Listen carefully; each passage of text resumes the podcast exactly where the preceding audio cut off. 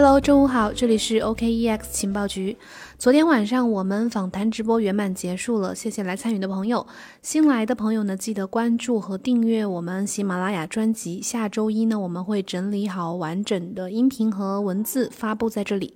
也可以加主播来获取我们精心制作和准备的一些免费的学习资料。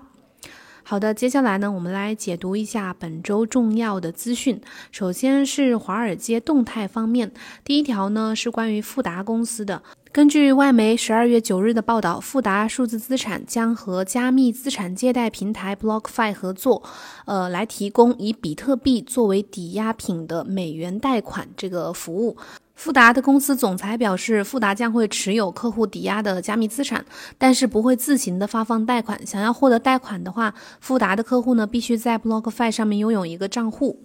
富达数字资产服务公司呢，是美国资产巨头，呃，资产管理巨头富达投资旗下的子公司。从去年开始，面向机构投资者提供比特币托管和交易执行的服务。但是这一次呢，是他们公司首次允许比特币用作抵押品。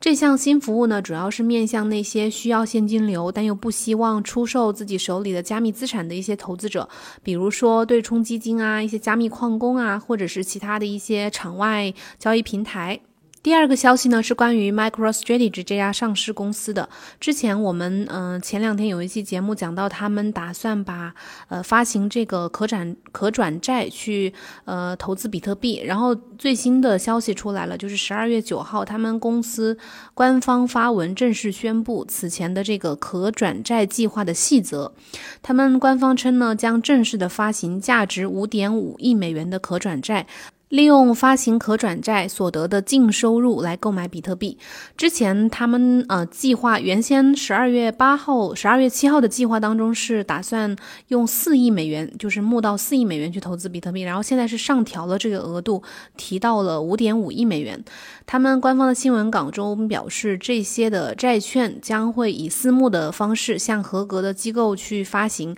预计将会在十二月十一日完成发行。然后这个可转债。优先票据呢会在二零二五年的十二月十五日到期。他们公司估计呢，剔除掉必要的支出和折扣之后，这次发行的净收益大概会有五点三七二亿美元左右。然后。嗯，对于这次他们官方不断的去嗯买入比特币，就是对于 MicroStrategy 不断的想要买入比特币这个事情呢，不管是直接用公司的现金去买呀，还是通过这种发行可转债的模式去投资比特币，有一些行业的人士呢就发表了一些看法，比如一个呃知名的黄金支持者叫 Peter Schiff，他就呃在十二月八号发文发 Twitter 说，随着花旗银行将这个 MicroStrategy 的评级。股票评级下调，呃，下调到卖出。华尔街给比特币呢，算是浇了一盆冷水。股市实际上其实就是一个赌场。MicroStrategy 的首席执行官 Michael Saylor 呢，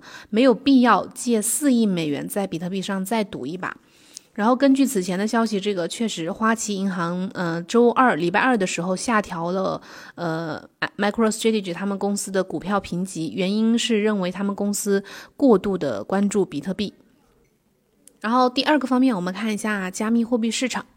第一个呢是一份呃调查报告，根据 Bitcoin 点 com 十二月九日的消息，由呃 Satoshi Labs 委托进行一项调查，呃调查美国境内一千多名的美国人，调查发现有百分之四十五点八的美国受访者表示他们拥有加密货币。在这些受访者当中呢，几乎所有的人，嗯，大概有高达百分之九十五的人都相信加密货币是一种真正的货币解决方案。然后，大概有百分之三十一点七的受访者认为加密货币是美元的合法替代品，百分之四十的受访者坚定的支持法币。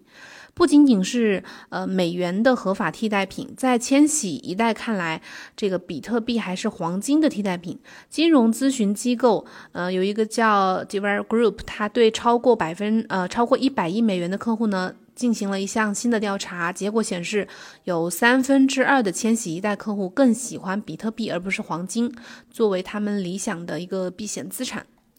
然后第二个是关于一家嗯资产管理公司 CoinShares 他们的一个资产数字资产的周报。根据他们十二月七日呃当周的一个数据，机构投资者向加密呃货币基金和产品一共投入了四点二九亿美元的资金，创他们历史第二高的水平，推动该行业管理的资产达到了一百五十亿美元的这个历史最高水平。二零一九年年底，加密基金的管理的资产仅为二十五。五点七亿美元，全球最大的加密资金 Grayscale 就是灰度，最近一周有三点三三三亿美元的资金流入，呃，这让他们管理的资产规模呢超过了一百二十四亿美元。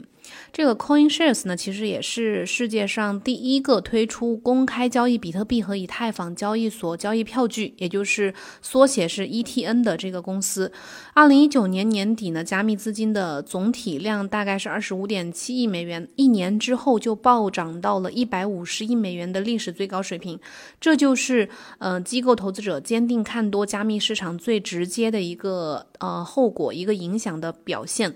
未来这样的趋势呢，应该还会继续的延续。第三个模块，我们看一下波卡和 DeFi 的动态。第一条呢，就是要提醒一下，呃，我们粉丝朋友的，就是这个关于谷歌商店最近存在了一个虚拟的 Uniswap、虚假的 Uniswap 的应用。呃，有网上有一个用户在手机谷歌商店下载了 Uniswap APP，然后导致他的资金被盗了。根据了解呢，这个 Uniswap 等去中心化交易协议并没有并没有推出任何官方的 APP，所以呢，再次提醒投资者不要从第三方平台去下载任何去。中心化交易平台的 APP，并且导入你的钱包私钥等信息，避免资金受损。当下呢，很少有 DeFi 应用会推出 APP，因此在转币之前呢，一定要擦亮双眼，要思考清楚。然后第二个消息是关于波卡这个项目的。根据波卡十二月六日的官方消息，他们联合创始人在一个主题演讲当中公布了平行链目前的一个进展。第一个进展就是 VE 平行链代码。已经全部在指南当中进行了规范，像 Rust 呢，已经实现了大部分，只差几个子系统的实现。然后平行链之间的消息传递功能已经实现，平行链消息通过中继链来传递。然后第三个进展就是已经实现了平行链测试网 Rococo 的 V1 测试网，在波卡上开发的团队呢，可以使用这个测试网进行测试，随后再在波卡的主网上上线。第四个呃进展就是代码库正在接受审计，那接下来呢，平行链也会。有一些详细的计划。第一个计划就是网络的进一步的优化和压力测试。第二个就是完成 ANV 协议的代码。第三个就是完善拍卖模块，比如白名单、还有众筹限额等功能。第四就是审计工作的收尾。第五个就是在 Kusama 和波卡上面正式的推出平行链。第六呢就是平行线程的开发和推出。所以接下来下一步呢，在 Kusama 上面实现平行链竞拍之后的几个月，再实现波卡的平行链竞拍。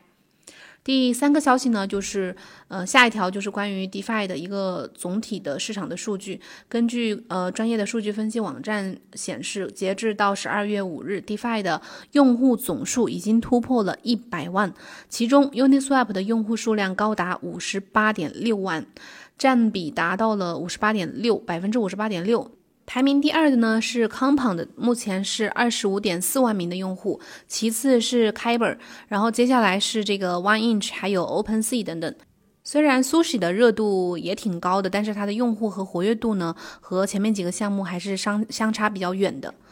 呃，最后一个模块是行业声音，一些行业的嗯大咖的观点。第一条是摩根士丹利的分析策略师认为，比特币已经成为了美元的重要竞争对手。根据十二月九日 Finance Magnates 的这个消息，摩根士丹利的投资管理公司的首席策略师，呃，鲁奇夏尔马，他表示，当前金融体系面临着来自比特币和其他加密货币的激烈竞争。比特币呢，已经成为了终结美元主导地位的重要竞争对手。他认为，今年加密货币市场，呃，发展繁荣，应该向世界各国政府无限量印钞发出一个警告，因为千禧一代其实很可能会继续寻找更好。的选择，比如说比特币。随着美联储持续的经济刺激，呃，荷兰国际集团的首席经济学家预计到二零二一年，美元可能会再次的下跌百分之五到百分之十。在全球央行债务激增之下，比特币的价值得到了凸显，受到了投资者的青睐。加之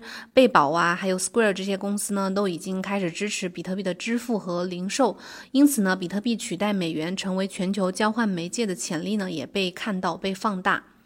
最后一条是关于桥水基金的联席主席瑞达里奥他的一个观点，认为，呃，比特币呢已经确立作为黄金类资产替代品的地位。根据 Decrypto 十二月九日的消息，桥水基金联席主席瑞达里奥表示，比特币和其他的一些数字货币在过去十年当中已经确立了作为黄金类资产替代品的。地位，他认为，嗯，比特币和黄金和其他的供应有限的一些移动的财富，呃，储存方式有很多的相似之处，也有不同之处。因此呢，比特币可以分散投资者对黄金和其他此类财富呃资产的持有。最重要的是，在投资组合当中。拥有包括股票在内的这些类型的资产，嗯，能使它多样化，这样做到的人不多。比如说一些供有供应有限、流动性强，但是是一些财富储备的这样一些资产。瑞达里奥呢是著名的对冲基金经理，他也是一位美国的亿万富翁，